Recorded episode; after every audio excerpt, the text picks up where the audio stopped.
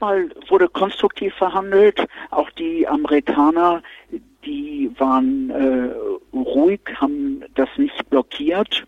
Äh, und insofern gibt es die Grundzüge für ein Regelbuch, die auf der kommenden Klimakonferenz in äh, Polen, in Katowice, verabschiedet äh, werden äh, können.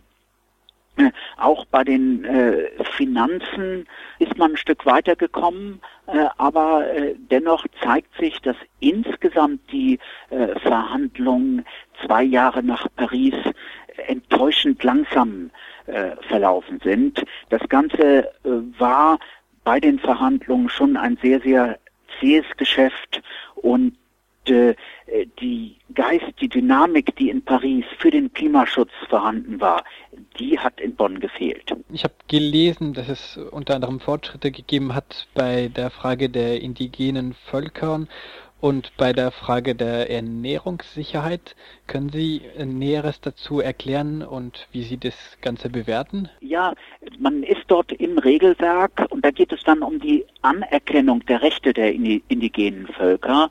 Äh, es geht auch äh, in der Landwirtschaft äh, darum, überhaupt mal einen Schritt aus einer verfahrenen Situation herauszukommen und hier ist jetzt eine Expertengruppe beauftragt worden, das entsprechend äh, zusammenzustellen. Äh, das wird hoffentlich eine Blockade lösen, aber da ist man auch äh, tatsächlich noch äh, ganz in den Anfängen, äh, sich erstmal über die äh, Basis, die Grundlagen auch richtig auszutauschen und die zu bewerten.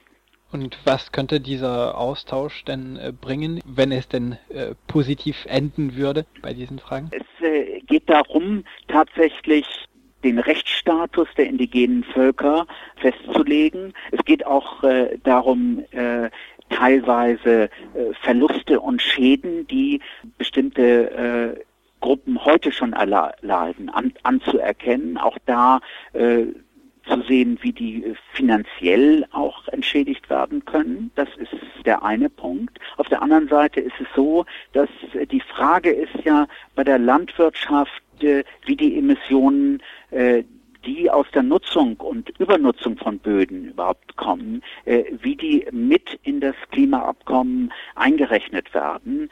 Dort wesentlich mehr strittige Punkte als beim Verbrennen von Kohle. Da weiß ich genau, was da oben aus dem Schornstein rauskommt. Bei der Bewertung der Landnutzung und von Landnutzungsänderungen äh, ist man da sich noch gar nicht einig und da geht es dann erstmal um die Grundlagen. Welche Punkte vom Pariser Klimaabkommen bleiben noch vollständig offen? Ja, ich denke, das Entscheidende äh, war ja, dass in Paris große Versprechungen gemacht worden sind. Das heißt, hat gesagt, man will die Temperaturerhöhung durch den Ausstoß von Treibhausgasen auf deutlich unter zwei Grad begrenzen, möglichst 1,5 Grad als Obergrenze einhalten. Und jetzt ist natürlich die Frage, wie mache ich das denn? Wie komme ich zu den Reduzierungen? Und hier wurden den Nationalstaaten äh, ziemlich freie Hand gelassen. Und da gibt es noch äh, eine erhebliche Lücke zwischen den Versprechungen und Zusagen von Paris und der nationalen Umsetzung in den Ländern. Und leider bietet Deutschland dort auch ein äußerst unrühmliches Beispiel. Wir haben ja vor zehn Jahren schon zugesagt, die Treibhausgase um 40 Prozent bis 2020 äh, zu senken. Und die Bundeskanzlerin äh, Frau Merkel ist mit leeren Händen zu der Klimakonferenz gekommen. Andere Länder haben einen Kohleausstieg verkündet.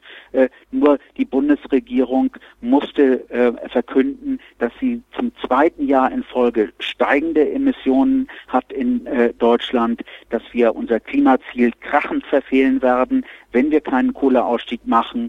Und äh, über den Kohleausstieg wurde äh, hier von Frau Merkel überhaupt nichts angekündigt. Äh, das war eine bittere Blamage für die äh, als Klimaschutzvorreiter bekannte Bundesrepublik. Und das Schlimme ist, dass wir es eigentlich können, denn wir haben Strom im Überfluss, wir können dreckige Kohlekraftwerke stilllegen. Die ähm, nächste äh, COP wird in Polen stattfinden, das heißt in der Europäischen Union. Das ist auch ein Grund, äh, jetzt darauf zu schauen, wie sich die Europäische Union in den Verhandlungen verhalten hat. Wie, welche Rolle hat Sie und äh, Ihre Mitgliedstaaten auch äh, gespielt aus Ihrer Sicht? Es gibt leider im Moment keinen Staat, der wirklich eine Führungsrolle übernommen hat äh, bei äh, den äh, Verhandlungen und äh, deshalb war insgesamt das Ergebnis auch enttäuschend.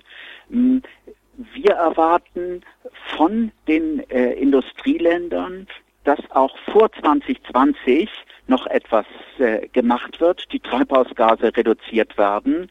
Und äh, das erwarten auch die kleinen Inselstaaten, die Staaten, äh, die heute schon extrem unter dem Klimawandel äh, leiden, wo Hurricanes äh, äh, ihre Existenz vernichten, wo der Meeresspiegelanstieg äh, sie unmittelbar bedroht und äh, die Konferenz wurde diesmal ja von äh, Fidschi äh, geleitet und Deutschland war nur äh, Gastgeber und Veranstaltungsort. Äh, man hat deutlich gespürt, dass hier etwas nicht zusammenpasste. Es waren die leeren Versprechungen der Industrieländer, wo die Zusagen wesentlich langsamer kommen, als die Politik zugesichert hat und auf der anderen Seite der Klimawandel, der immer schneller und immer bedrohlicher in großen Teilen der Welt äh, wütet. Hier brauchen wir auch aus Fragen der Klimagerechtigkeit endlich eine Änderung äh, der Politik. Das geht alles viel zu langsam und die Zeit rennt uns davon. Sie haben den Vorsitz der COP angesprochen, der dieses Jahr bei den Fidschi-Inseln lag.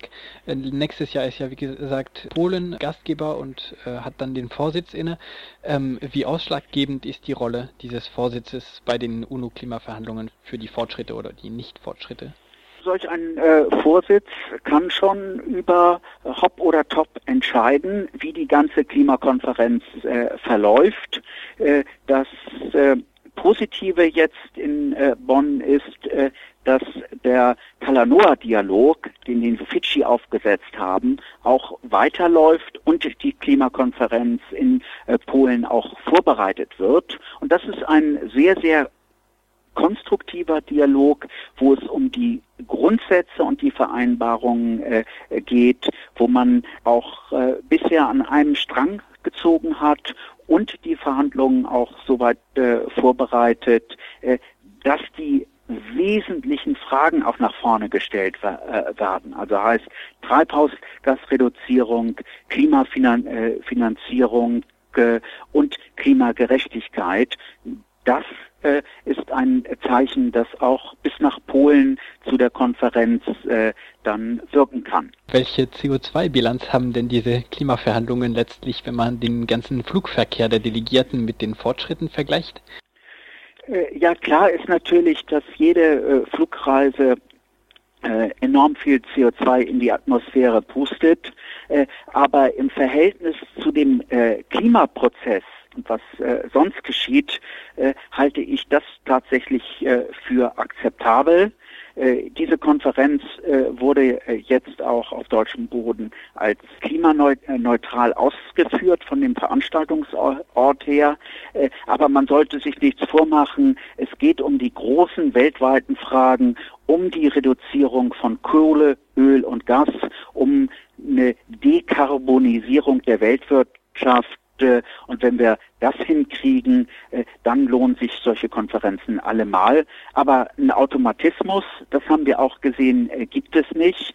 Äh, hier müssen wir den Staatschefs auch noch weiter Druck machen. Und das war auch das Erfreuliche, was man in Bonn gesehen hatte. In Bonn gab es ja zwei Zonen.